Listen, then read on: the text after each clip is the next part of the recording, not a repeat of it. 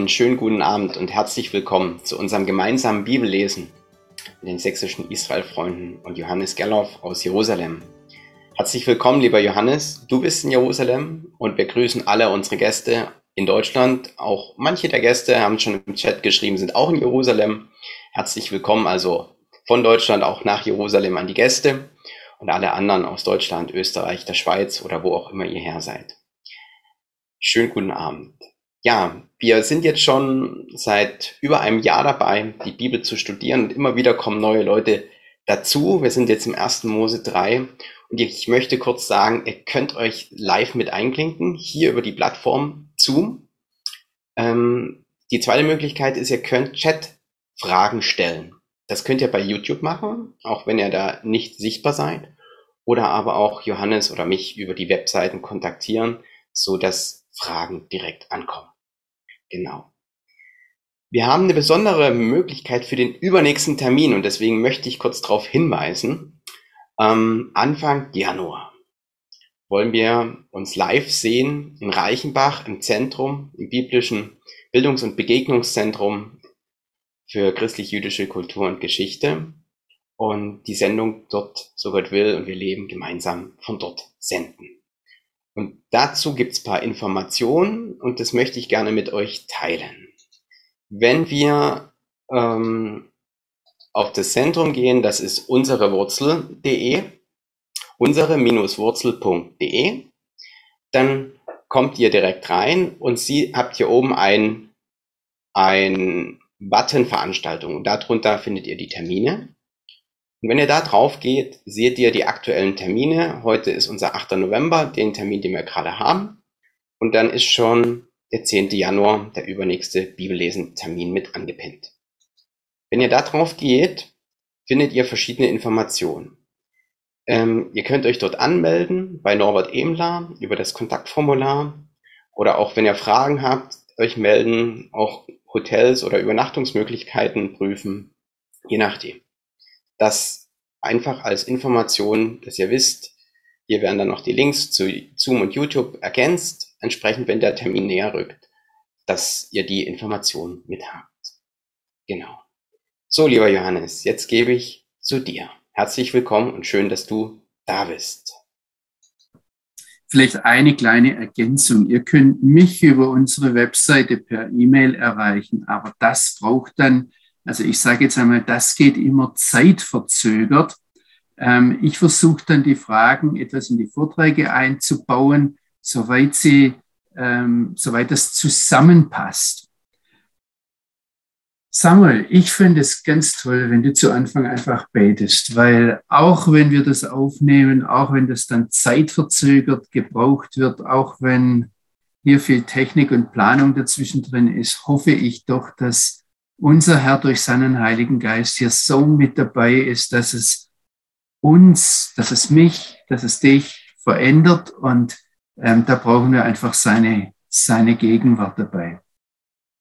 Sehr, sehr gern. Himmlischer Vater, wir kommen zu dir an diesem Abend.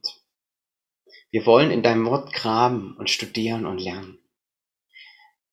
Entdecken, was du aufgeschrieben hast, was du dir gedacht hast, was du ja hineingelegt hast. Herr, du bist so viel größer als wir. Wir bitten dich um die Leitung durch deinen guten Heiligen Geist, dass wir Dinge entdecken, kostbare Perlen, die wir mitnehmen können als Schätze in unser Leben, in unsere Alltagsbeziehung, dass wir daraus lernen und leben. Ja, dass es wirklich ein Leben ist, was dich ehrt, mit unserem ganzen Sein. Dafür bitten wir dich, auch jetzt um diese Stunde des Bibellesens. Herr, segne Johannes und seine Gedanken und Impulse. Wir bitten dich, dass du da bist. Du hast gesagt, wo zwei oder drei versammelt sind, bin ich bei ihnen in der Mitte. Und wir sind hier mehr als zwei oder drei. Und wir danken dir, dass deine Verheißung gilt, auch für dieses Online-Format. In deinem Namen, Jesus Christus, dir alle Ehre. Amen. Amen. Ja, ich habe das, wir haben das mehrfach erwähnt, dass es Möglichkeiten gibt, sich mit uns also dazwischen zu schalten. Und ich möchte wirklich, dass das gemeinsame Bibellesen ein gemeinsames Bibellesen ist. Und deshalb äh, greife ich jetzt heute, das wird uns etwas durch den ganzen Text hindurch begleiten, einige Fragen auf, die der Eckhard Däuber ähm, gestellt hat. Ähm, ich sehe, dass Eckhard auch mit beim Zoom dabei ist. Vielleicht möchte ich da eines sagen, wenn ihr euch beim Zoom auch mit Bilder zuschaltet, gebt ihr uns durchs Dazuschalten die äh, Erlaubnis, das aufzunehmen. Ähm, ich habe manchmal schon den Fragern gesagt, willst du nicht dabei sein und selbst die Fragen stellen. Und jetzt beim Eckart habe ich es mal so gemacht, weil er zwischendrin öfters vorkommt, ähm, dass ich die Fragen vorlese. Aber Eckart, wenn du dich dazwischen schalten möchtest, was ergänzen möchtest, dann melde dich einfach. Der, ähm, das, äh, der Samuel sieht das und meldet sich dann dazwischen auf jeden Fall. Also die erste Frage war zum Baum der Erkenntnis des Guten und Bösen. Ich denke nicht, schreibt Eckhard Däuber, dass es bei diesem Baum in erster Linie um die Entscheidung zwischen Gut und Böse geht, im Sinne einer distanzierten Urteilsfähigkeit, sondern um ein Erkennen im hebräisch-biblischen Sinne des aktiven Teilnehmens der intensiven Beziehung zur erkannten Sache oder Person. So wird dieser Begriff ja auch für die intimste Gemeinschaft von Mann und Frau verwendet, in 1. Mose 4, Vers 1, oder in Johannes 17, Vers 3 für die Beziehung der Jünger zu Gott, dem Vater und zu Jesus Christus kann ich dazu sagen, nur richtig. Es geht darum, dass der Mensch durch seine Beziehung mit dem Baum, also jetzt ähm, unterstreiche ich das vom Eckhard Däuber und äh, trage es noch einen Schritt weiter. Also durch die Beziehung, die der Mensch mit dem Baum der Erkenntnis des Guten und Bösen aufbaut, kann er dann selbst entscheiden, was gut und was böse ist, so dass er letztlich richtig weiß, was richtig ist, was Sache ist. Das wollen ja wir immer wissen, jetzt sag mal, was Sache ist, bleibt nicht so schwammig, ja. Und deshalb letztendlich der Beziehung zum Vater im Himmel, ich sage es jetzt mal so, aus dem Wege geht. Er braucht nicht mehr, dass der Schöpfer ihn mit den Augen leitet, sondern er hat seine eigenen Richtlinien. Er hat die Beziehung zum Baum, weiß dann, was richtig böse ist, äh, was gut und böse ist, was richtig falsch ist, ja. Und und da wird dann das Allerbeste. Also, ich kann jetzt schon fast sagen, da kann das Evangelium zum Götzendienst werden. Wenn wir nur noch wissen, was ich weiter zu sagen habe, dann entscheide dich und ähm, diese persönliche Beziehung zum Vater wird dadurch ersetzt. Das ist eine ganz diffizile Sache, die auch letztendlich nur jeder bei sich selbst entscheiden kann, wo stehe ich da, weil das von außen oft sehr ähnlich aussieht. Danke für diese Ergänzung. Es gibt noch eine zweite Mail äh, oder ein zweiter Gedanke, ähm, den ich da auch erwähnen möchte aus dieser Mail. Ähm, Eckhard Däuber schreibt da mit äh, Berufung auf Siegfried Kettling und sein Buch Wer bist du, Adam? Er hat dort den zweiten Gedanken gefunden. Gut und Böse kann als Gegensatzpaar verstanden werden, das alles dazwischen mit einschließt. Auch die Graubereiche sage ich jetzt, dann bedeutet das verführerische Versprechen der Schlange, ihr werdet wissen, was gut und böse ist, ihr werdet alles wissen. Und Allwissenheit ist nun aber eindeutig Gott vorbehalten, auch weil sie den Menschen überfordern würde. Vielleicht ist das auch ein Grund für das Verbot von der Frucht dieses Baumes zu essen. Ähm, meine Antwort darauf ist jetzt zunächst einmal richtig. Gut und böse als Gegensatzpaar so redet hebräisches Denken. Da gibt es kein Wort für das Universum oder die Welt, sondern da heißt es Himmel und Erde. Da gibt es kein Wort für den Menschen, sondern da heißt es männlich und weiblich. Da gibt es kein Wort für den Tag, es gibt das Wort, aber ähm, der Tag wird dann als Abend und Morgen. Also immer so eine Zweiheit. Und das ist richtig und das umfasst dann oft sehr viel mehr. Da muss man sich anstrengen, da muss man weiterdenken. Wenn es jetzt darum geht, dass Allwissenheit Gott vorbehalten ist, da sage ich jetzt mal, hm, das stimmt natürlich. Ähm, ich möchte aber ganz klar sagen, nur wer nichts oder nicht viel weiß oder etwas nur oberflächlich kennt, der hält sich dann selbst für allwissend. Wirklich gelehrte Leute, die ich kennengelernt habe, die sind meistens sehr bescheiden weil sie die Grenzen ihrer Lernmöglichkeiten sehr deutlich vor Augen haben. Und ich, ich denke, wenn, wenn das jetzt so ein Gebot wäre, du kannst sowieso nicht allwissend werden, deshalb ist da dieses Verbot da. Ähm, ich komme jetzt aus dem Pietismus heraus und ich sehe da manche Fehlentwicklungen, also wo das zu so einer Anti-Intellektualität, ich weiß jetzt nicht richtig, wie man das sagt, zu einem gegen das Lernen ähm, führt, wo dann Unwissenheit oder gar Dummheit äh, zur Tugend erklärt werden, dann wird es problematisch. Und ich denke, wir haben die Aufgabe aus dem Schöpfungsbericht heraus, uns die Schöpfung untertan zu machen. Und deshalb ist Wissenschaft und alles, also alle Anstrengungen, mehr wissen zu wollen, mehr erkennen zu wollen, grundsätzlich etwas sehr Gutes. Warum sage ich das und führe dieses Hm aus? Wir haben heute ähm, also ich, ich habe das gerade auch in, in letzter Zeit wieder neu gesehen an unterschiedlichen ähm, Beispielen, wo im Christentum, gerade in der frommen Christen, gegenüber der Wissenschaft, gegenüber dem Mehrwissen ein, ein ganz großes Misstrauen besteht. Hier in Israel ist es ganz anders. Da weiß man, wir sind von Gott dazu berufen, uns die Schöpfung untertan zu machen. Da besteht manchmal zu großes, ähm, zu große Offenheit gegenüber der der, ähm, der Wissenschaft. Es ist gut, dass wir darüber nachdenken. Und deshalb, Eckhard, vielen, vielen Dank für diese Frage. Ich würde nur vor diesem ähm, Allwissenheit ist Gott vorbehalten, deshalb uns, ähm, wenn die Allwissenheit oder das Wissen zum Götzen wird, wird es natürlich problematisch. Und da taucht dann auch eine Sache auf, dass Demokratie und Wissen oftmals einander widerspricht. Also ein demokratisch gewählter Politiker kann praktisch nie sagen, da haben wir keine Lösung oder ich weiß da nicht mehr weiter, weil dann wird er nicht gewählt.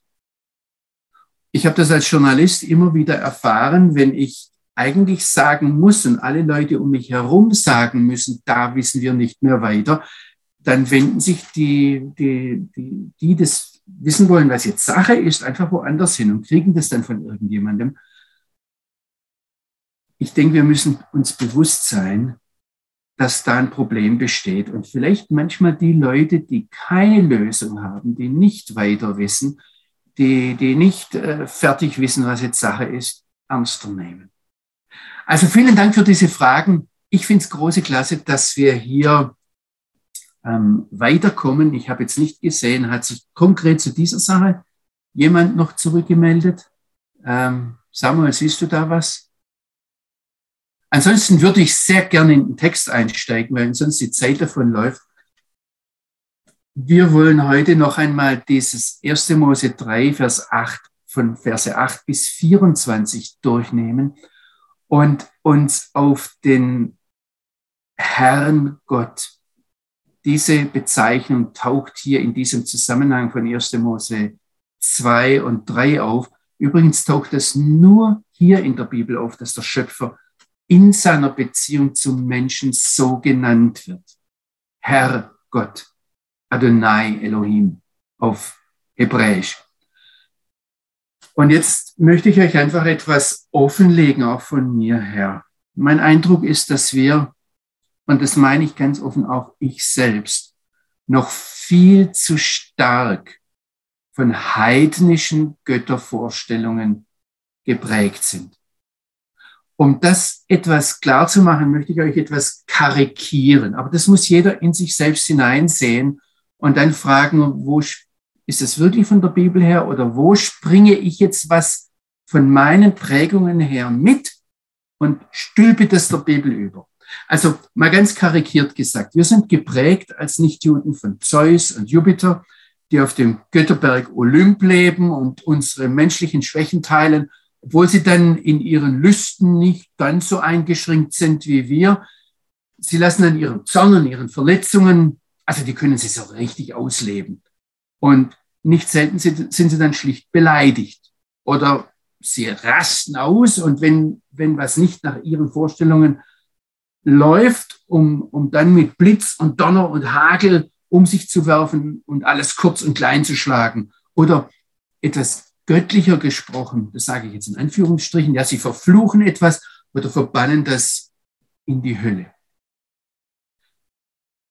Wenn wir so denken, also diese Götter sehr menschlich sehen, die dann natürlich befriedigt werden wollen, dann hat das natürlich Auswirkungen. Also solche Götter müssen Opfer bekommen, ihren Hunger, ihren Hunger, ihren Zorn stillen. Ihre Wut muss beschwichtigt werden. Ist dann, dass Gott seinen Zorn ausgießt. Ganz, ganz wichtig und ganz zentral. Wie kann ich dieses Ausgießen jetzt eindämmen oder wie kann ich es überleben? Dazu sind dann Opfer da. Diese Prägungen, ich möchte manchmal sagen, diese Urprägungen, die prägen uns, die nehmen uns also gefangen. Wir tragen die mit uns herum und die sind dann entscheidend bis dahin, wie wir das Leben, das Wirken, das Leiden, das Sterben unseres Herrn Jesus verstehen. Noch einmal, ich bringe hier jetzt mein Herz. Ich sage euch hier etwas sehr, sehr offen. Ich bringe mein Herz, meinen Kopf, meine Vorstellungen mit zur Bibel. Und da hilft es, anderen zuzuhören. Da hilft es auch, ähm, ich habe in den letzten Tagen Besucher aus dem Ausland und das sind die Chinesen sehr stark. Da hilft es, Chinesen andere Vorstellungen mit reinzubringen. Wie seht ihr das? Einfach zu fragen und zuzuhören und dann zu sagen, oh, da kommt eine ganz andere Sichtweise von der Bibel her. Und ich glaube, dass wir hier am Anfang der Bibel ganz entscheidende Weichen stellen. Und deshalb noch einmal diesen Text. Wir steigen jetzt nochmal in 1. Mose 3 ein, ab Vers 8, direkt nach dem ähm, Sündenfall. Und ich möchte diesem Text noch einmal nachgehen unter der speziellen Frage, was sagt uns dieser Text über den einen wahren lebendigen Gott und wie er mit dem ungehorsamen Menschen, mit dem Menschen, der seinen, sein Gebot, seine Anordnung in den Wind schlägt, wie er dem, mit dem umgeht. Jo, Johannes, bevor du einsteigst, wir haben eine Handmeldung von der Franzi und dem Tobi und da würde ich sagen, die dürfen mal direkt reinkommen. Hallo, ähm, in die Runde. Johannes, kurze Rückfrage nur. Wenn du sagst, du hast mit Chinesen gesprochen ähm, und ähm, sagst, dass, dass die, also unsere Vorstellung als Nichtjuden quasi ähm, sehr heidnisch geprägt ist, also unser Gottesbild, hast du dann mit, ähm, mit Chinesen gesprochen, die gläubig sind an Jesus oder nicht? Weil ich meine, die sind ja genauso Nichtjuden. Also wie, wie, wie muss man dich da verstehen? sind genauso nicht die sind genauso nicht, natürlich spreche ich da mit Chinesen, die die Bibel lesen, also sind sie gläubig, ja. Ähm, sie haben ein Interesse an der Bibel. Was einfach anders ist, sie, sie sind nicht geprägt von einer 2000 oder bei uns 1000 Jahre alten, an vielen Stellen antijüdischen christlichen Theologie. Sie kommen aus einem ganz anderen Umfeld. Ich habe in den letzten Jahren auch, ich kann jetzt hier Chinesen gerade genannt, ich kann auch Südseeinsulaner denk, äh, denken, die kommen hier an mit der aufgeschlagenen Bibel und sagen, guck mal, da steht das und das. Und ich habe da Juden miterlebt, auch messianische Juden, die sich angeguckt haben und gesagt, was sollen wir jetzt mit den äh, Verrückten machen? Und natürlich sind das auch nicht Juden. Ich kann auch Indien bringen. Da habe ich Wahnsinnssachen erlebt in dieser Hinsicht. Ich möchte euch einfach nur Mut machen, solchen Leuten zu sagen, die aus einem anderen Hintergrund kommen, von einem anderen Umfeld herkommen, du erzähl doch mal. Und dann ist das entscheidend Wichtige, was beobachten die am Text in der Bibel?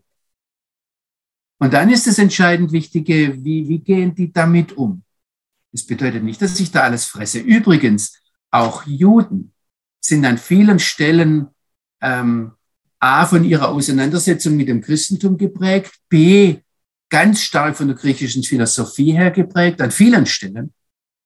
Ähm, aber sie kommen aus einer anderen Richtung her, von einem anderen Umgang her, wie sie mit diesem Wort umgehen. Und da möchte ich euch einfach nur Mut machen, ähm, das ernst zu nehmen. Nicht zu meinen, äh, ich bin jetzt in den und den Parametern mit der und der Denkweise aufgewachsen. Das ist auf jeden Fall richtig. Mhm. Okay.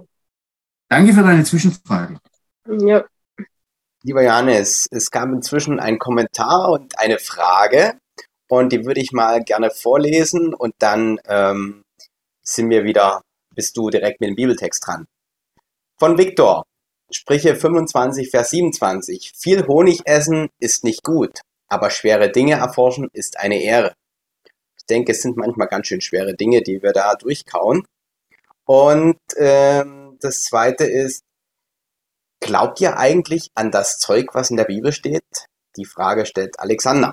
Gut, und dann sage ich vielleicht ganz kurz eins zum Alexander. Ja, Alexander, wenn du hier aufgetaucht bist bei uns und hier zuhörst, ähm, ja, wir glauben an das Zeug, das in der Bibel steht.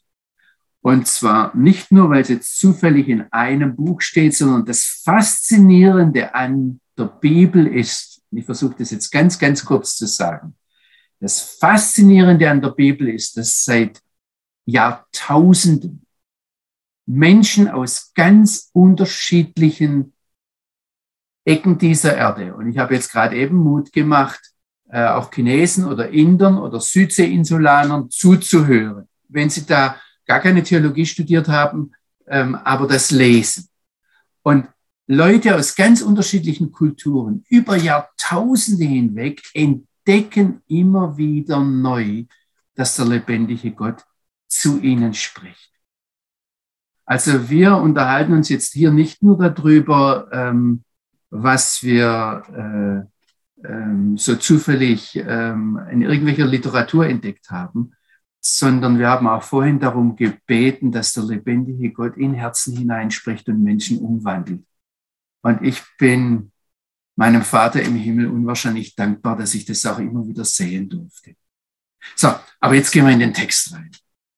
Da heißt es in 1. Mose 3, Vers 8, und das ist nach dieser Sache, mit dieser Versuchung, nachdem äh, die Frau dem Mann zu essen gegeben hat, da heißt es, sie hörten die Stimme des Herrn Gottes im Garten gehen.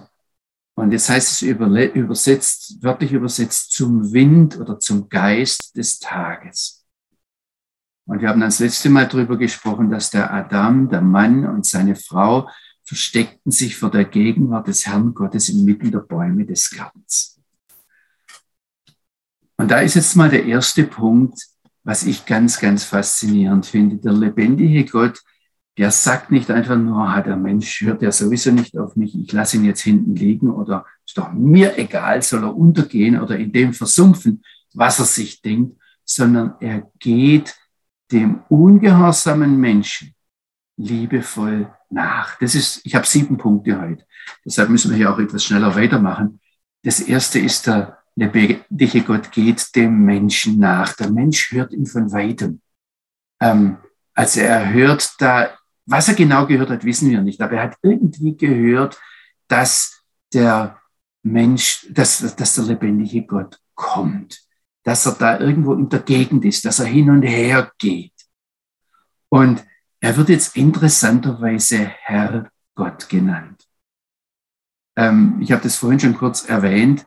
Das taucht nur hier in diesen ersten beiden, ersten drei Kapiteln der Bibel auf, also eigentlich im zweiten und dritten Kapitel, und dann nur noch ein einziges Mal in der gesamten Tora, dass Gott so ähm, hin und her geht. Dieses Hin und Hergehen auf einen bestimmten Raum bezogen kommt auch nicht allzu häufig in der Bibel vor. Es kommt vor, dass, dass zum Beispiel in 5. Mose 23, Vers 15, dass es heißt, dass Gott, ähm, dass der Herr, dein Gott, in der Mitte deines Lagers hin und her geht. Also da wird angedeutet, ähm, wo Israel geht, da bewegt sich der lebendige Gott. Ich erinnere jetzt nur noch mal dran, was ich immer wieder hier auch betont habe, dass ähm, Paulus zum Beispiel in Römer 9, Vers 4 sagt, dass den Israeliten ähm, die zweite Sache ist, die Herrlichkeit gehört. Das ist das Schöne, Gott macht sich erreichbar, er macht sich verfügbar, er macht sich ansprechbar, selbst für denjenigen, der ungehorsam ist und vielleicht sogar gegen ihn rebelliert. Er drängt sich nicht auf, aber er geht dem Menschen liebevoll nach. Wenn der Mensch sagt, oh, gibt's ja sowieso nicht, halt mir die Ohren zu, halt mir die Augen zu, doch alles verrückt. Da hält er höflich Abstand, aber er macht sich ansprechbar. Und auch Menschen, die, die, also die ganz bewusst nichts von Gott wissen wollen, er ist derjenige, der der Vater, der der, der derjenige sein möchte, der Anweisung gibt, das Gespräch anbietet. Und das ist was Faszinierendes. Ich möchte das eigentlich nur jedem sagen. Es geht hier nicht um eine Religiosität. Es geht nicht darum, dass man bestimmte Regeln befolgt, sondern es geht darum, dass ich mich ausstrecke und sage, Vater, wenn es dich gibt, dann sprich mich an. Und da sagt Gott, ich sage es jetzt einmal so, dass wir es verstehen, da habe ich seit Jahrtausenden mein Wort gegeben. Lies mal drin. Setz dich dem aus. Und ähm, manchmal gibt es dann, es taucht später in der Bibel auf, so eine, so eine stille, leise Stimme. Jetzt wird über dieses ähm, zum Wind des Tages, also wo Gott da auftaucht, ähm, das ist so eine der Stellen, wo wir nicht richtig wissen, wie sollen wir es übersetzen. Manche übersetzen es abends, vielleicht war es abends. Ähm, die rabbinische Auslegung geht an manchen Stellen dahin. Übrigens, sie diskutieren da auch drüber, was es bedeutet und niemand weiß so recht, ähm, wohin es geht, aber ähm, manche sehen es natürlich auch, haben einen Tempel vor Augen. Und ähm, dann wäre der Wind des Tages dahin, wo der Wind geht, das, das, das wäre der Westen. Und ähm, wenn wir uns im Tempel in Richtung Westen wenden, dann sehen wir im, im Jerusalemer Tempel, auch in der Stiftshütte, so wie sie aufgestellt war, zunächst die Menorah, den Baum des Lebens, aber dann geht's in, in, in, in Richtung Westen aufs Allerheiligste zu. Also ähm, auch in diesen Bereichen, äh, wir wissen nicht genau, was es bedeutet, ja, aber wenn wir den, den, den ich sage jetzt einmal, liebevollen Herrn Gott, der sich, nicht, der sich nach der Beziehung mit uns sehnt, wenn wir den, dem entgegengehen wollen, dann, dann deutet er uns ganz fein eine Richtung an. Das ist der erste Punkt. Gott macht sich verfügbar, Gott geht nach, er, er sucht liebevoll denjenigen, der auch der ungehorsam war. Er sagt nicht einfach, wart einfach ab, bis das Gericht kommt. Das zweite ist, sehen wir mal in Vers 9 rein, der Herr Gott ist wieder dieser Name. Denkt dran, vorher die Eva und die Schlange haben ganz bewusst nur von Gott, Gott, von irgendeinem Gott gesprochen, ja? Und jetzt heißt es hier im Text immer wieder, der Herr Gott ruft Adam und sagt zu ihm, Ayeka, ähm, das ist jetzt nicht, dass Gott die Orientierung verloren hätte und, und, und fragt, äh, Adam, wo bist du? Ja, also, ähm, sondern er fragt, wo, wo, wo bist du hingekommen? Welche Stellung hast du eingenommen? Auf welcher Stufe findest du dich? Ähm, wir können das ganz klar sehen im Hebräischen. Da gibt es zwei unterschiedliche Worte. Das eine heißt Ephor, das andere Aye. Da, das kann, dieses Aye ist nicht Evo, also ich weiß nicht, wo du bist, sondern das kann verwundert, vorwurfsvoll, empathisch, mit Spott oder Hohn sein, dass nicht, dass jemand nicht an der Stelle ist, wo er eigentlich sein sollte, wo man ihn erwartet. In Jeremia 23, da heißt es, kann ein Mann oder irgendjemand sich so verstecken, dass ich ihn nicht sehe, fragt Gott. Bin ich es nicht, der Himmel und Erde erfüllt? Also, das kann nicht so sein, dass Gott, dass das, der Adam hat sich ja versteckt mit seiner Frau, ja, dass Gott ihn jetzt nicht findet und sagt jetzt, okay, ich spiel mal mit. Also, wer sich meint, vor dem lebendigen Gott verkriechen zu können, verstecken zu können, der gleicht einem kleinen Kind, das die Augen, also dass die, die Hände vor die Augen hält und sagt, ähm, jetzt siehst du mich nicht mehr. Es geht darum, dass Gott fragt, wo bist du tatsächlich? Welche Stellung nimmst du ein? In Jeremia 2, da macht Gott es den Priestern zum Vorwurf, in den Versen 6 und 8, dass sie nicht fragen, Aye Adonai, wo ist der Herr, welche Stellung nimmt er ein? Oder da sagt er, die mit dem Gesetz umgehen, erkennen mich nicht. Da haben wir wieder, Eckhart, dieses Erkennen, wo es um eine ganz tiefe Beziehung geht. Danke für diesen Hinweis. dann heißt es, die Hirten sein sollten, die vergehen sich an mir. Sie, die Propheten prophezeien durch Baal und laufen dem nach. Baal der Fruchtbarkeitsgott. Wir würden heute sagen, im Geld, laufen dem nach, die eigentlich nichts bringen. Also Gott fragt hier den Wächter des Gartens, den er eingesetzt hat, du bist nicht auf deinem Posten. Aber was das Wichtige ist, dass Gott hier eigentlich seine Hände ausstreckt und das Gespräch sucht. Wenn Gott so nach dem Menschen fragt, Mensch, wo bist du? Dann, dann denken wir dran, der Hebräerbrief sagt, es ist furchtbar, in die Hände des lebendigen Gottes zu fallen. Aber viel schlimmer ist, wenn, wenn Gott sein Angesicht abwendet, wenn er den Menschen einfach laufen lässt, wenn er ihn im Lutherdeutsch gesprochen dahin gibt, einfach sich selbst überlässt. Ähm, Lest mal Römer 1, Vers 21 bis zum Schluss. Ähm, da kommt dreimal vor, dass äh, Gott die Menschen, da heißt es im Griechischen Paraedokenavtus, er hat sie einfach laufen lassen, einfach dahin gegeben. Solange der Herr richtet, solange sich der Herr um uns kümmert, uns nachgeht, auch wenn das weh tut, auch wenn das schrecklich ist, schreckerregend, aber solange sich der Herr um uns kümmert, besteht Hoffnung.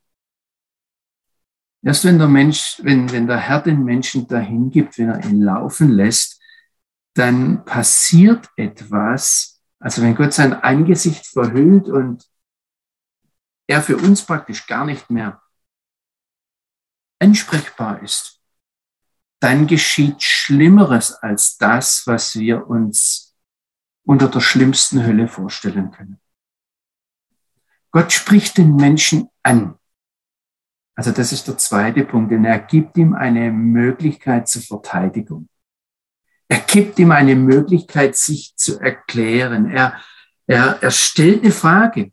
Das ist eine, eine, eine Frage, die wehtun kann, aber er stellt eine Frage, er geht auf den Menschen zu und er beginnt ein Gespräch und der Mensch sagt dann, ich hörte deine Stimme im Garten, ich fürchtete mich, denn ich bin nackt, darum habe ich mich versteckt. Und jetzt geht Gott weiter und fragt, ich bin im Vers 11, wer hat dir erklärt, dass du nackt bist? Hast du von dem Baum gegessen, von dem ich dir befohlen habe, du sollst nicht davon essen? Er sagt jetzt nicht vom Baum der Erkenntnis des Guten und Bösen sondern er sagt ganz einfach nur von dem Baum des Verbots. Weil es diese, also es ist nicht die, das Gut und Böse, dass es problematisch ist zwischen dem Adam und Gott, sondern es ist ganz einfach, dass der Adam gesagt hat, der Mensch gesagt hat, ist doch mir egal, was du sagst. Und die Rabbiner sagen das sehr richtig, wenn der Mensch zuerst vom Baum des Lebens gegessen hätte, was sehr viel schwieriger ist, was Anstrengung bedeutet, was einen langen Weg bedeutet, dann hätte er nachher auch vom Baum der Erkenntnis des Guten und Bösen bekommen. Das war die Reihenfolge, aber das, so, so deuten das die Rabbiner. Ähm, ich weiß nicht, ob das stimmt, das gebe ich offen zur Diskussion, ja. Das Entscheidende ist zunächst einmal dieses dieses Verbieten. Und es ist jetzt ganz interessant, dass im Hebräischen gibt es eigentlich keine Verbote, sondern es gibt nur Gebote, also nur das Positive. Und es gibt Gebote, was man tun soll, und es gibt Gebote, was man nicht tun soll. Und manchmal ist das Nicht-Tun, das ist jetzt besonders für uns Schwaben, die immer was schaffen müssen, ganz schwierig zu packen. Manchmal sind die Gebote des Nichttuns ähm, sehr viel schwieriger zu erfüllen. Also das erste, wo der, wo der Adam ein Gebot übertreten hat, das war, was war, da hätte er was nicht tun sollen und er hat es getan. Denk mal drüber nach, dass es, dass wenn Gott uns ausrichtet auf ein Ziel, wenn Gott uns sagt, was er möchte, dann ist es immer positiv, auch wenn es uns negativ vorkommt. Aber das ist die Botschaft, die hier mit drin steckt, dass der lebendige Gott den ähm, ungehorsamen Menschen anspricht und ihm das Gespräch eröffnet. Jetzt kommt die Sache, dass die Frau, die du zu mir gebracht hast, der Mensch einwendet, die gab mir von dem Baum und ich aß. Und dann wendet sich Gott an die Frau. Was hast du da getan? Und die Frau sprach, die Schlange. Die Schlange hat mich getäuscht, sodass ich gegessen habe. Also jeder schiebt's immer wieder ab. Gott geht darauf zunächst gar nicht ein. Wir haben das letzte Mal davon gesprochen, dass das sehr, sehr entscheidend ist. Ich möchte jetzt als drittes mich der Schlange zuwenden und sehen, wie Gott mit der Schlange umgeht. Noch einmal, es geht darum, wie Gott sich verhält. Es geht jetzt als dritten Punkt der Schöpfer und die Schlange. Gott sagt interessanterweise, es heißt ja eindeutig der Herr Gott. Das heißt, der Gott, der eine Beziehung mit dem Menschen sucht, er sagt zur Schlange, weil du das getan hast, bist du verflucht von allem Vieh und allen Tieren auf dem Felde. Auf deinem Bauch wirst du gehen, Staub wirst du dein ganzes Leben lang fressen. Mal so weit. Wie wendet sich Gott der Schlange zu? Er, er ist der Herr Gott, der Gott, der eine Beziehung mit dem Menschen sucht, aber mit der Schlange lässt er sich auf keinerlei Diskussion ein. Und jetzt noch einmal, ähm, ich habe das in den letzten Sendungen versucht zu sagen, ähm, wir wissen über die Schlange sehr wenig.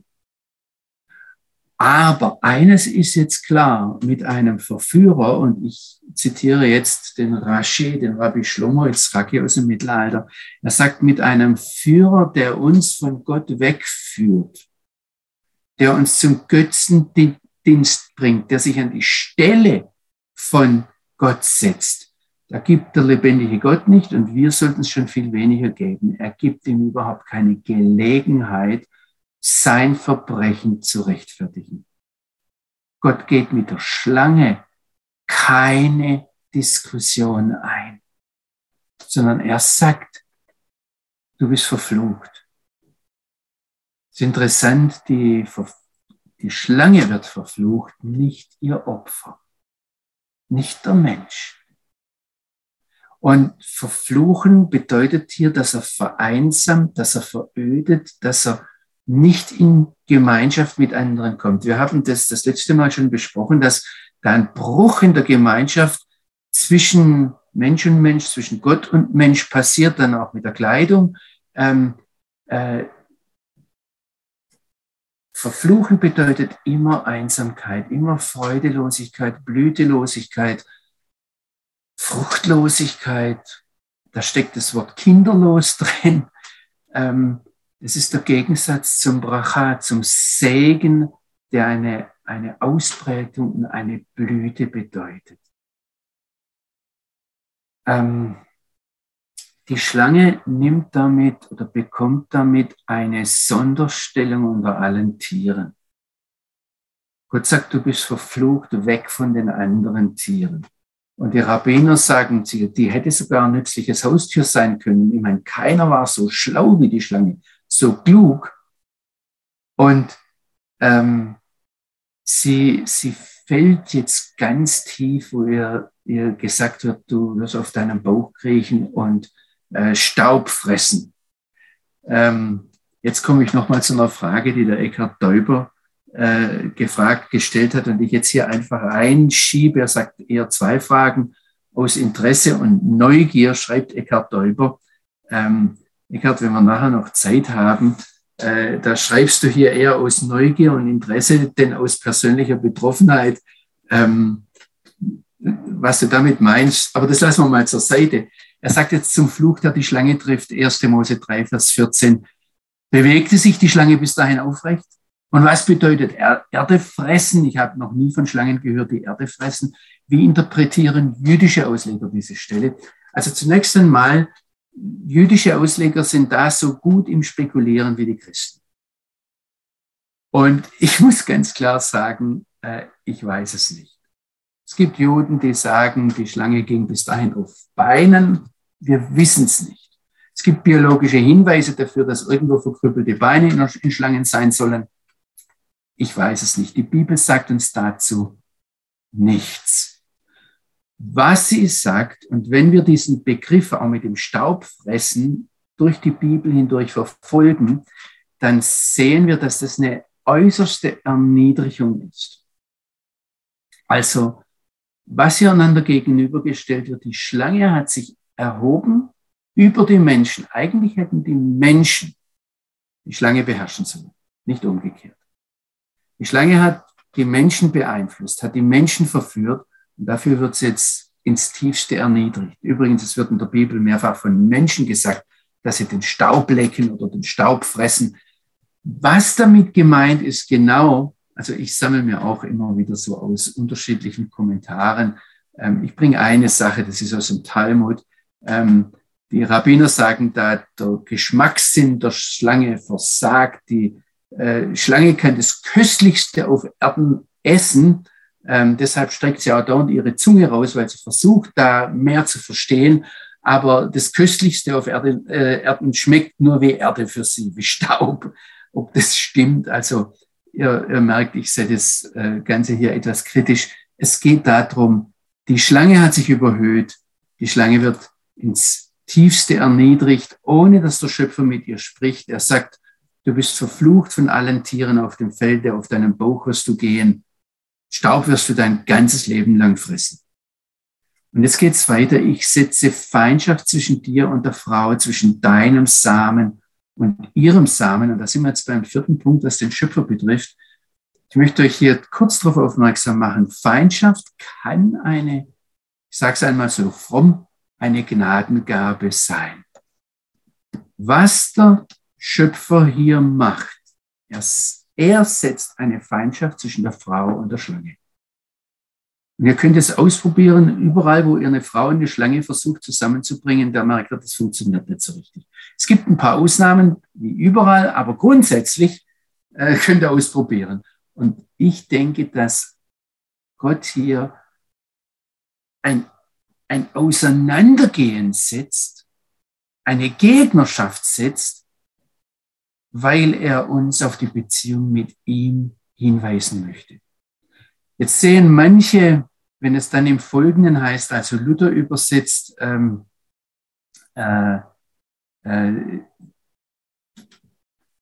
ich setze Freundschaft zwischen dir und der Frau, zwischen deinem Samen und ihrem Samen. Und Luther sagt, der soll dir den Kopf zertreten und du wirst ihn in die Ferse stechen. Wenn wir in die unterschiedlichen Übersetzungen hineingehen, dann sehen wir, dass praktisch keine Übersetzung wirklich weiß, was Gott da voraussagt. Ähm, viele Christen sehen hier eine, ein Urevangelium, ein Protoevangelium.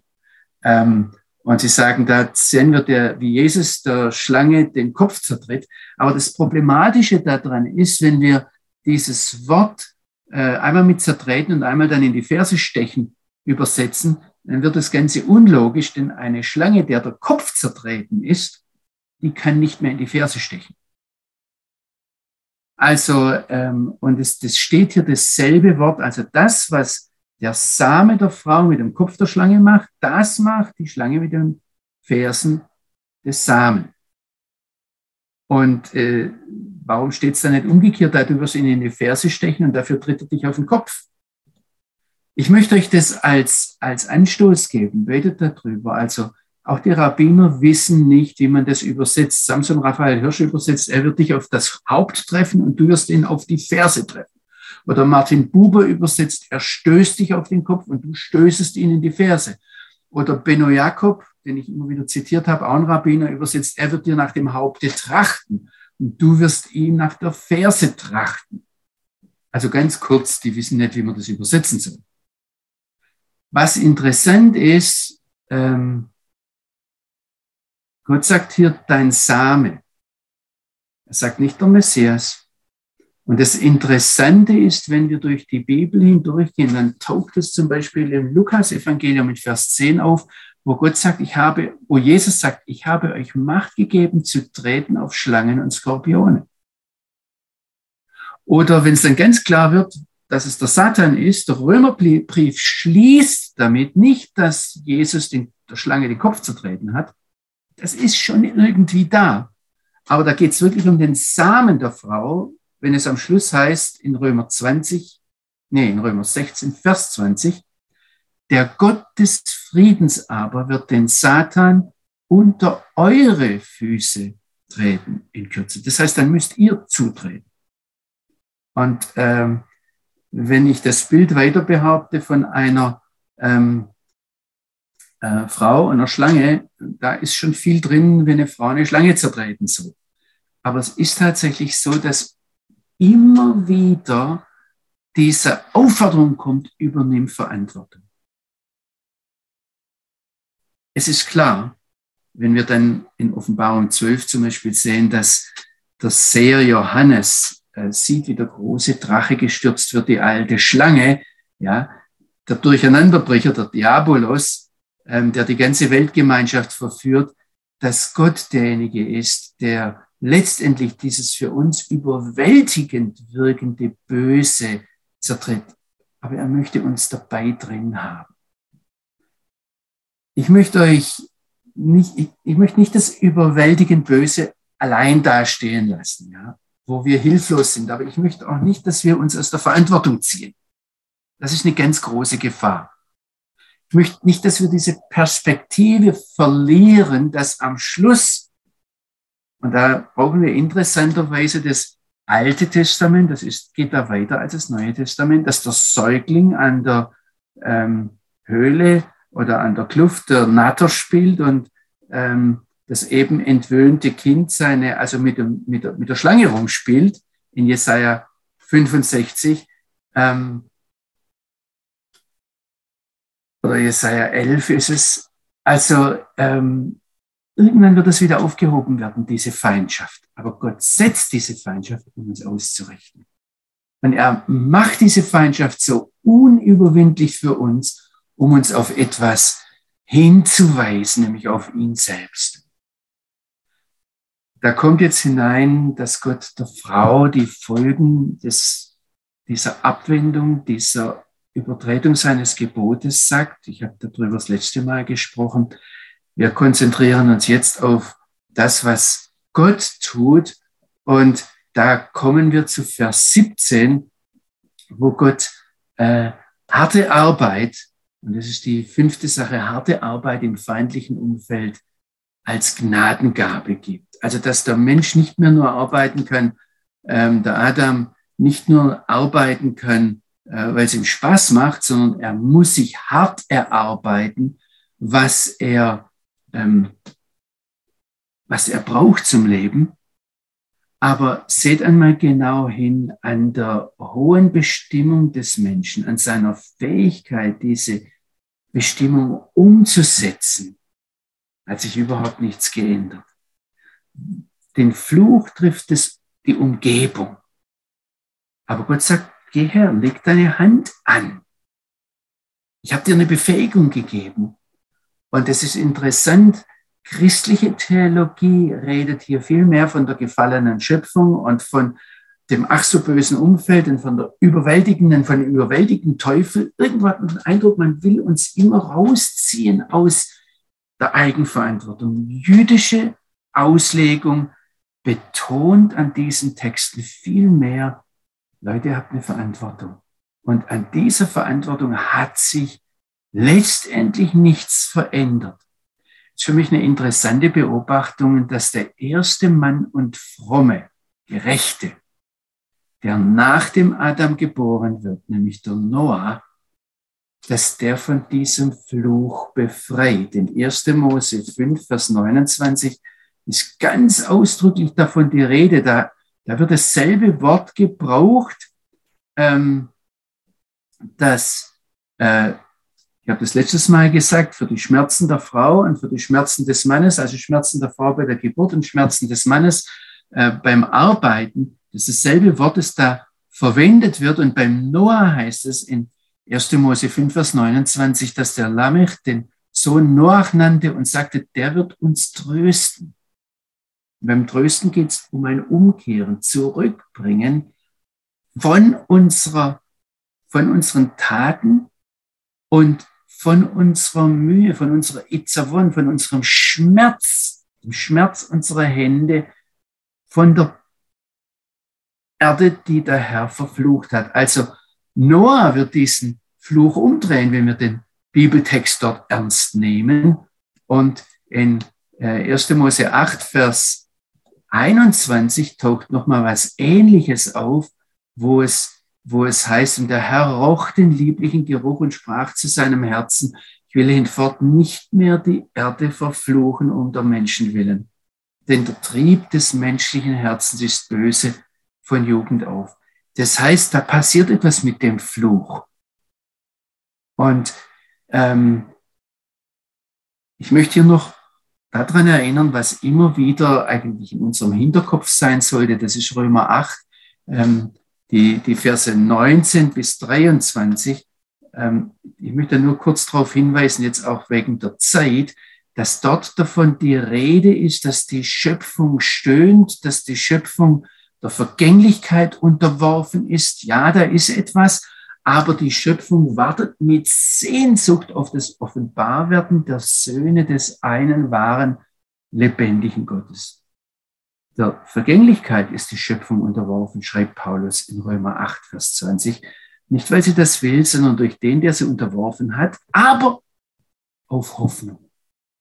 Das heißt, die Schöpfung seufzt auf Hoffnung und der Schlüssel für die Hoffnung sind, wer sind die Söhne, die Kinder des einen wahren, lebendigen Gottes. Merkt ihr, wie da die Verantwortung immer wieder, da, da werden wir regelrecht genagt. Du entdeck deine Verantwortung, entdeck die Freiheit, entdeck die Vollmacht, die du im Messias hast. Wir sind befreit worden zur Freiheit der Herrlichkeit der Kinder des einen wahren, lebendigen Gottes.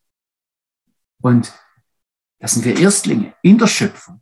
Aber ich will jetzt da euren Gedanken, ich weiß, dass da manche jetzt schon innerlich gehen, ich möchte euch da sehr viel Mut machen, weiterzudenken ähm, und diese, diese biblischen Linien zu sehen, mehr zu sehen, dass Gott uns freisetzt, als dass wir jetzt da furchtbar gefangen sind und ähm, äh, nur Fluch erleben.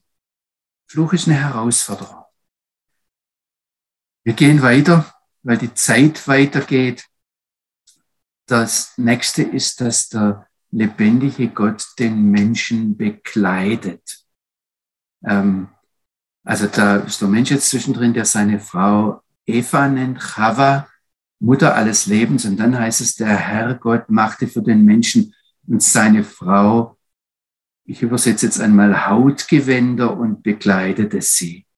Ich möchte nur kurz darauf eingehen, ähm, es gibt hier sehr viele ähm, Fragen, was da tatsächlich passiert ist, was Gott genommen hat.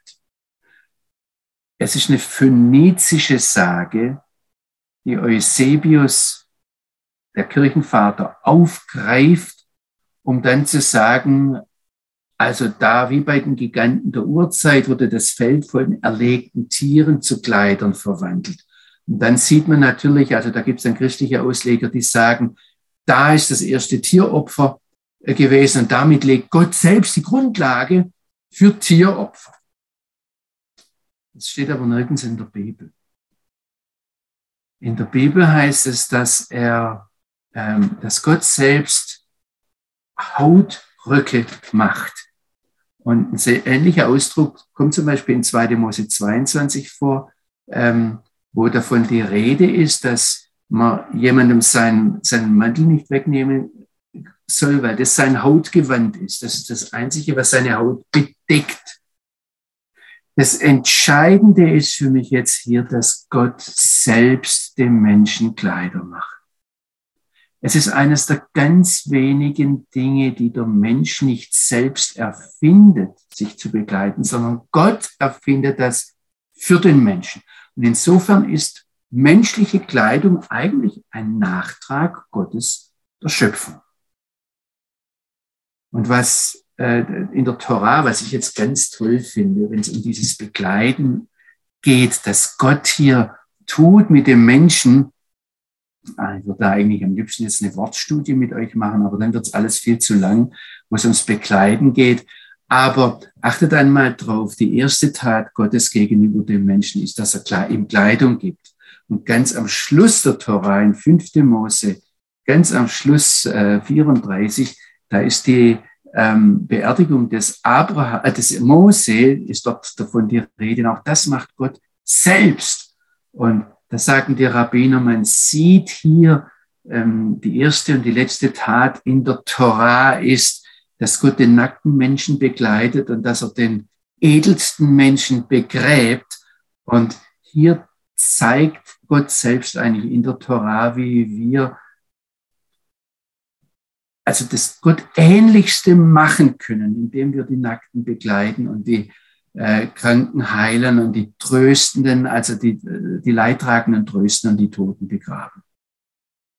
Und er, er, er, er zeigt hier schon in der Torah, wie wir durch die Erniedrigung, die damit verbunden ist, ja, indem der Mensch äh, den anderen Menschen sieht, dass wir dort eigentlich am Gott ähnlichsten werden können. Wir würden jetzt vielleicht sagen, am Jesus ähnlichsten werden können. Und denkt da ruhig mal an Matthäus 25, wo, wo Jesus sagt, dass ihr einem von meinen geringsten Brüdern getan habt. Das ist eigentlich in der Torah drin. Für mich als, ich sage das jetzt einmal, als schwäbischen Pietisten, der eine schwäbisch-pietistische Erziehung genossen hat, die wahrscheinlich viele von euch im Hintergrund her nachempfinden können. Da wurde oftmals Demut verwechselt mit ähm, einem Mangel an Selbstwertgefühl. Also da wurden wir als Kinder klein gemacht und dann hat man gedacht, je weniger die von sich selber denken und je weniger sie sich selber für gut halten, desto demütiger sind sie. Aber ich möchte euch ganz klar sagen, wer seine Kinder den Selbstwert nimmt, wer sich selbst für unwürdig hält, wer sich selbst klein macht, in dem Sinn, dass er sagt, ach, ich bin doch selber nichts, der entehrt dadurch seinen Schöpfer. Demut ist nicht weniger von sich selbst halten.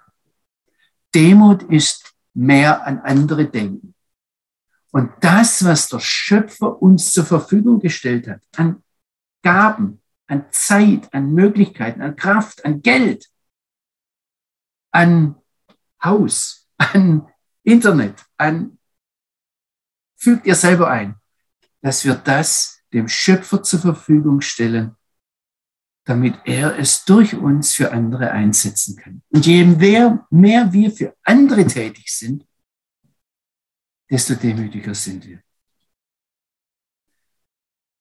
Natürlich bestätigt diese Kleidung auch immer die geschehene Entzweiung zwischen Gott und Menschen. Wir dürfen da auch an das, an, an das Bedecken des Hauptes denken, an ähm, die Kippa, die Juden tragen. All das steckt da mit drin. Ich würde jetzt gern wirklich einsteigen mit euch eine Wortstudie zum äh, begleiten machen, aber das überlasse ich euch mal selbst, wo ihr seht, Gott gibt dem Menschen äh, nicht nur das, was er braucht, also wer, wer nackte ist, hat schlicht gar nichts, ja, aber wer nackt ist, ist auch unwürdig. Gott gibt dem Menschen Würde und eine Würde. Rabbi Meir im, im Midrash sagt, ähm, der hört der Kutnot Or. Das heißt Hautgewänder. Und was ihr jetzt nicht hört, weil ich das nicht so richtig orientalisch aussprechen kann und ihr nicht trainiert seid, could not or ist mit Ayen und Rabbi Meir macht ein Wortspiel draus und sagt, er gibt uns could not or, wo ein Aleph da dran ist. Und dann heißt es Lichtgewänder, nicht Hautgewänder, sondern Lichtgewänder. Und da entwickelt sich ganz viel draus, ähm, dass das Kleid plötzlich in der, und die Bekleidung in der Bibel eine ganz weitreichende Sprache ist, dass wir da plötzlich mit Kleidern des Heils und einem Mantel der Gerechtigkeit bekleidet werden. Also bis hin zu den priesterlichen Kleidern, wo eine unwahrscheinliche Würde ausgestrahlt ist und ähm, der Schöpfer begleitet den Menschen. nehmt es einfach mal für eure persönlichen Bibelkreis, nehmt das mit. Ich möchte euch jetzt noch ein letztes zeigen. Ähm, da heißt es in Vers 22, der Herrgott sagte, seht, der Adam ist geworden wie einer von uns, er weiß, was gut und böse ist. Und nun, dass er nicht etwas seine Hand ausstrecke und vom Baum des Le Lebens esse und ewig lebe. Da schickt der Herrgott den Menschen aus dem Garten Eden fort, um den Erdboden zu bebauen, von dem er genommen worden war.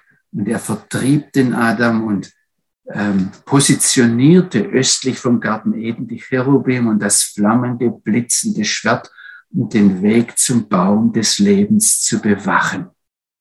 Unsere Zeit ist um, aber ich möchte euch ganz kurz da ein paar Gedanken noch weitergeben. Ähm, dieser Baum des Lebens kommt nie mehr vor in der ganzen äh, Torah hinterher. Er taucht erst wieder im Buch der Offenbarung auf. Und ähm,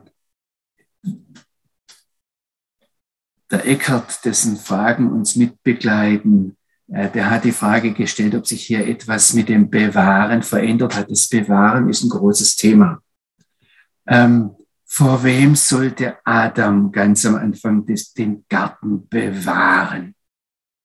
Wenn, er, wenn es dem Schöpfer darum geht, dass ähm, der Menschengarten nicht nur bebaut, sondern bewahrt, dann, so sagen die Rabbiner, geht es vor allem darum, dass er den, Men den, dem Garten nicht schadet, dass er den Garten vor sich selbst bewahrt.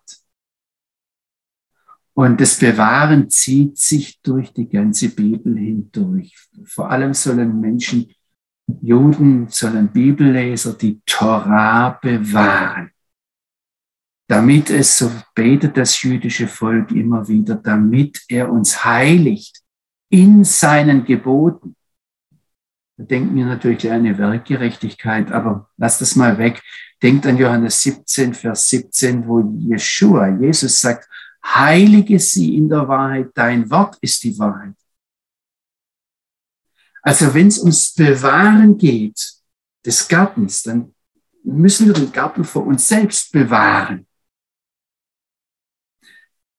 Ich möchte noch ein letztes Mal den Eckhard Däuber äh, zu Wort kommen lassen und einfach seine, also ich finde es ganz, ganz toll und möchte euch da Mut machen, ähm, jetzt nicht mir einen Haufen E-Mails zu schicken, dürft ihr schicken, ich greife die auch immer wieder auf, aber selbst miteinander drüber zu sprechen und weiterzudenken.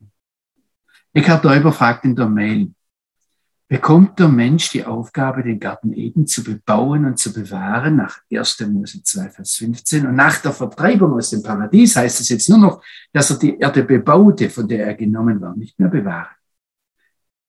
Gehört das Bewahren der Schöpfung vielleicht gar nicht zu unseren Aufgaben, so sehr ich persönlich hier einfach den Schutz unserer Umwelt und des Klimas bin mich im Alltag auch darum bemühe, habe ich den Eindruck, dass in manchen Kirchen und Gemeinden dieser Bereich überbetont wird gegenüber unserer Hauptaufgabe als Gemeinde Jesu, nämlich der Verkündigung des Evangeliums und dem Zeugnis von Jesus in Wort und Tat.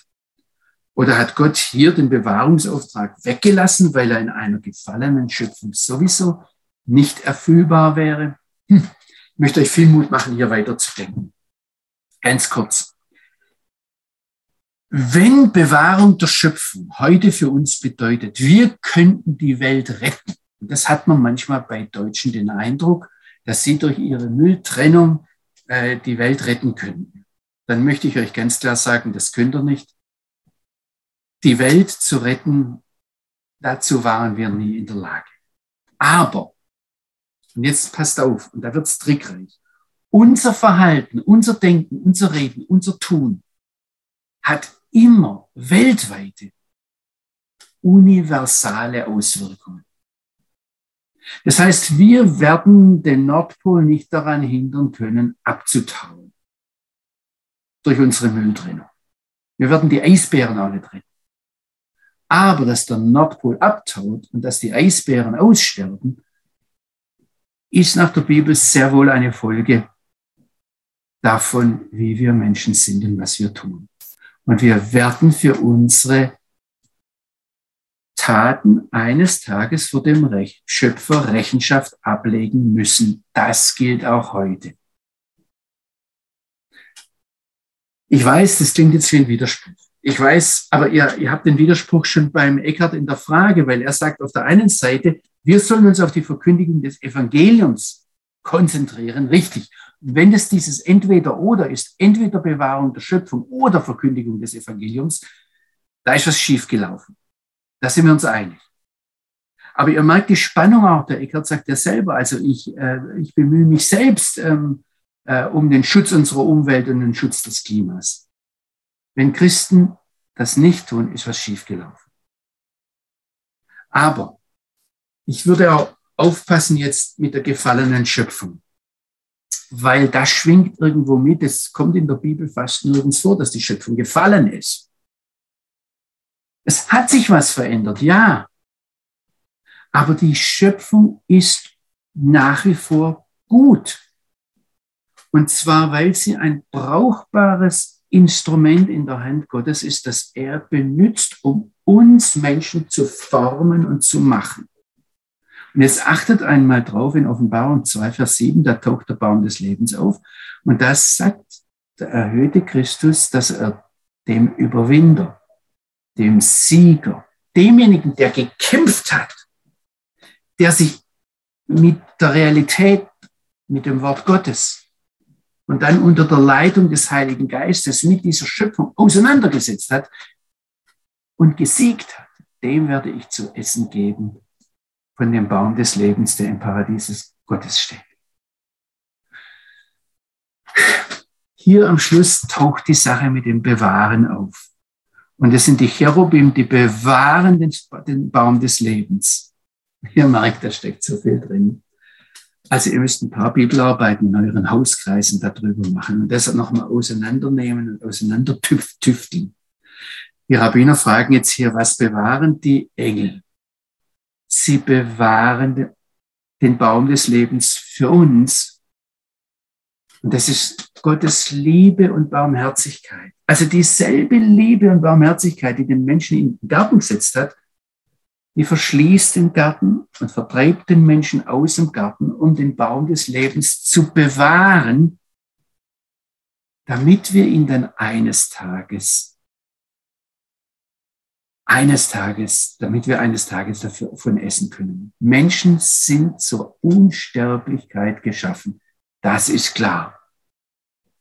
Aber Unsterblichkeit im Status, im, im Gefangensein unserer Trennung und Rebellion gegen Gott, unsere Trennung von Gott, unsere Rebellion gegen Gott, das ist, was die Bibel den zweiten Tod nennt. Und wir können jetzt nur darüber spekulieren, warum Gott da ähm, diese Trennung gemacht hat, diese schmerzhafte Trennung aus dem Paradies heraus. Ich sehe eine Linie eines barmherzigen, liebevollen Gottes, der auf der einen Seite nicht so sehnlich möchte wie die Verbindung, das Miteinander spazieren gehen im Garten, das Miteinander reden mit diesem Menschen, mit uns, mit mir. Auf der anderen Seite ist er heilig und er kann nicht einfach gerade, äh, krumm gerade heißen, sondern er er, er nimmt uns Menschen in unserer Verantwortlichkeit ernst. Und wenn wir das wollen, wenn wir darauf bestehen, dann lässt er uns rennen.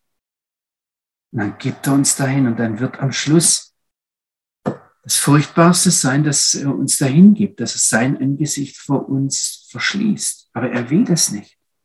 Er möchte Gemeinschaft mit uns und deshalb geht er uns nach. Ich möchte euch jetzt ganz viel Mut machen, diesen ganzen Text noch einmal betend durchzugehen. Ähm, ich habe eigentlich vorgehabt, das nächste Mal auf 1. Mose 4 einzugehen und dann Anfang Januar, wenn wir uns treffen werden, hoffentlich mit vielen von euch von Angesicht zu Angesicht, dass wir da, da will ich nochmal zurückgehen, so ganz am Anfang, um euch Mut zu machen. Es lohnt sich nochmal anzufangen. äh, weil wir vieles übersprungen haben. Aber es gibt so unter den Zuhörern etwas, äh, Zuschauer, etwas hin und her, machen wir zu schnell, machen wir zu langsam. Ähm, ich möchte schon weiterkommen, aber ich möchte euch Mut machen, immer wieder zurückzugehen. Und ihr Lieben, da steckt so viel drin in diesem Text.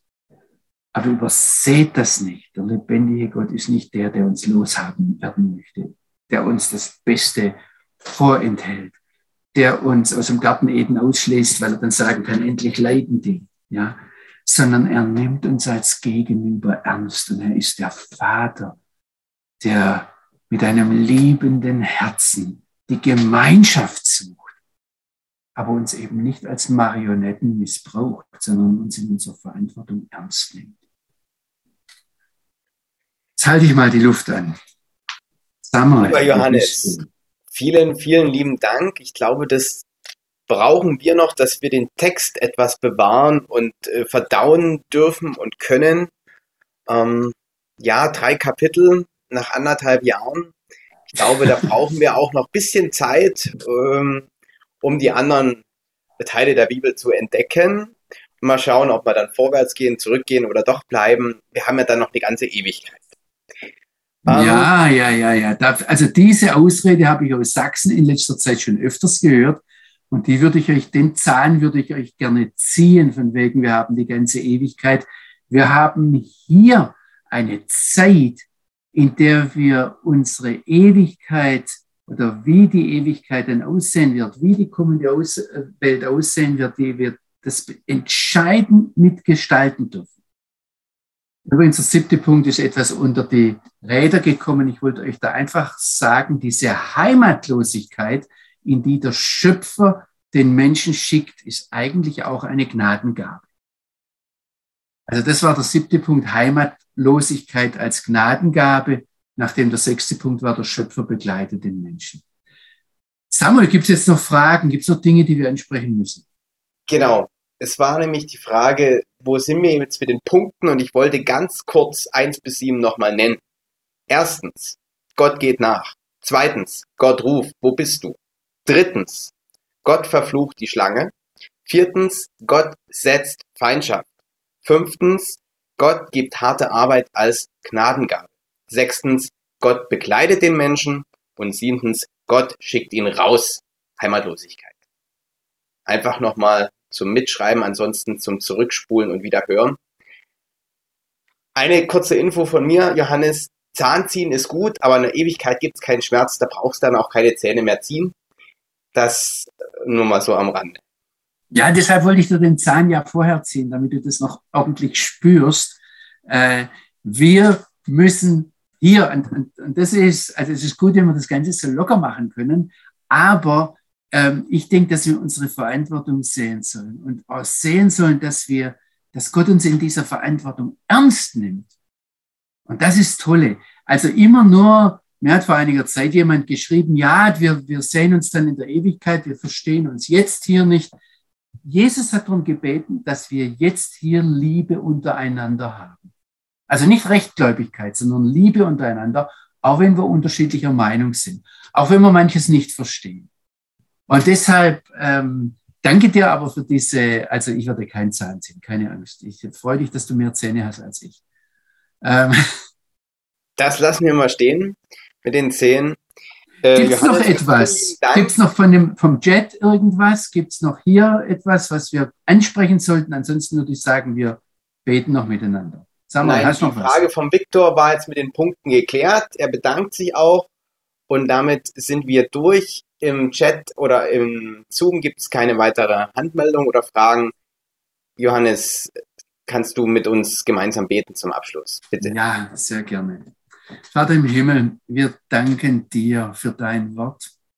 Wir danken dir für die Tiefe, für den Reichtum in deinem Wort. Und Vater, vergib uns unsere Allwissenheit und unsere Überheblichkeit, die eigentlich Dummheit ist, wenn wir denken, dass dein Wort langweilig ist und wenn wir schon lange nicht mehr drin gelesen haben und irgendwo anfangen zu gähnen, wenn es ums Bibellesen geht. Vater, ich möchte dich bitten, dass du, dass du uns nicht nur hier bei, nach irgendwelchen langen Vorbereitungen, sondern in unserer Bibellese, in unserem täglichen Umgang mit deinem Wort. Vater, dass du uns wach machst, dass du uns den Vorhang wegreißt, dass du uns immer wieder neuen Hunger danach schenkst und dass dieser Hunger auch gestillt wird und neu entsteht und neu gestillt wird.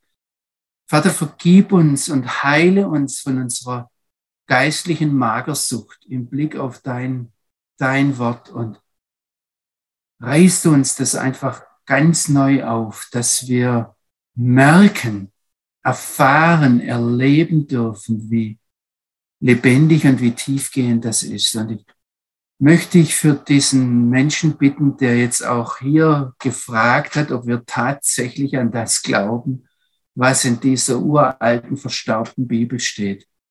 Vater, du nennst dein Wort ein zweischneidiges Schwert. Du nennst dein Wort ein unauslöschliches Feuer. Du nennst deinen, dein Wort einen Hammer, der Felsen zerschlägt. Und ich möchte dich einfach bitten, dass wir das erleben dürfen bitte dich darum, dass du uns zu einer Gebets- und Bibellesebewegung machst. Nicht, weil ich oder irgendjemand anders dein Wort so toll und atemberaubend auslegen kann, sondern weil jeder einzelne von uns entdeckt, was du uns anvertraut hast mit der Bibel und was du uns anvertraut hast damit, dass wir dich sehen und dich erleben dürfen. Amen. Amen.